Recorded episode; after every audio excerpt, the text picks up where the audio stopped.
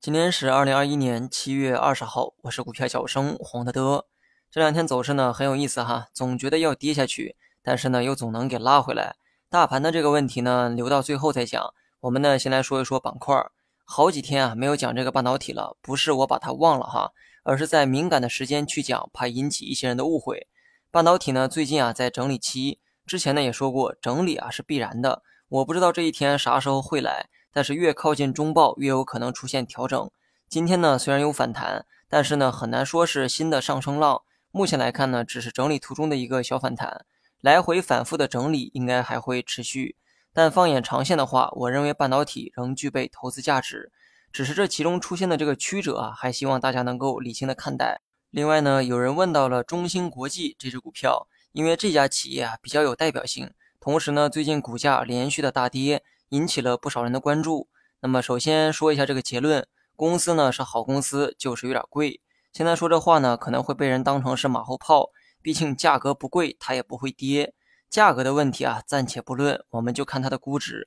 中芯国际最早在港股上市，目前的市盈率在三十倍左右，而 A 股的中芯国际目前的市盈率是八十三倍左右。同样的公司，你说哪个更贵呢？而且这是下跌后的估值水平。最初在 A 股上市的时候，估值高达三百倍，所以过去的一年，中芯国际的股价是高开低走，在震荡。说到这儿呢，接下来的问题啊，必然也是多数人所关心的：中芯国际现在的估值算便宜吗？我觉得吧，便宜呢还算不上哈，但相比之前呢，合理了许多。因为目前半导体的平均估值在八十八倍左右，它的这个估值水平啊，刚好在平均水平。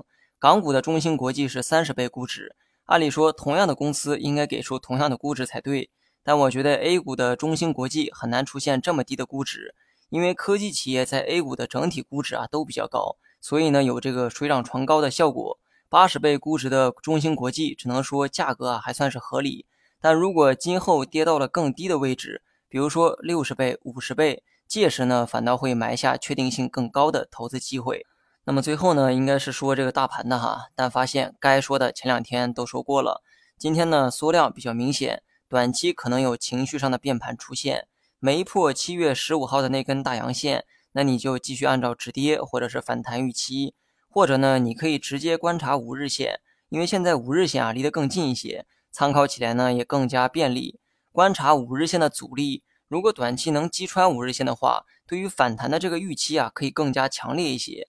如果说大盘呢受阻于五日线，那么不排除今后呢还有回撤。以上啊都是对今后的这种预期方式哈，但在未确定结果之前，暂时呢还是按照止跌或者是反弹预期。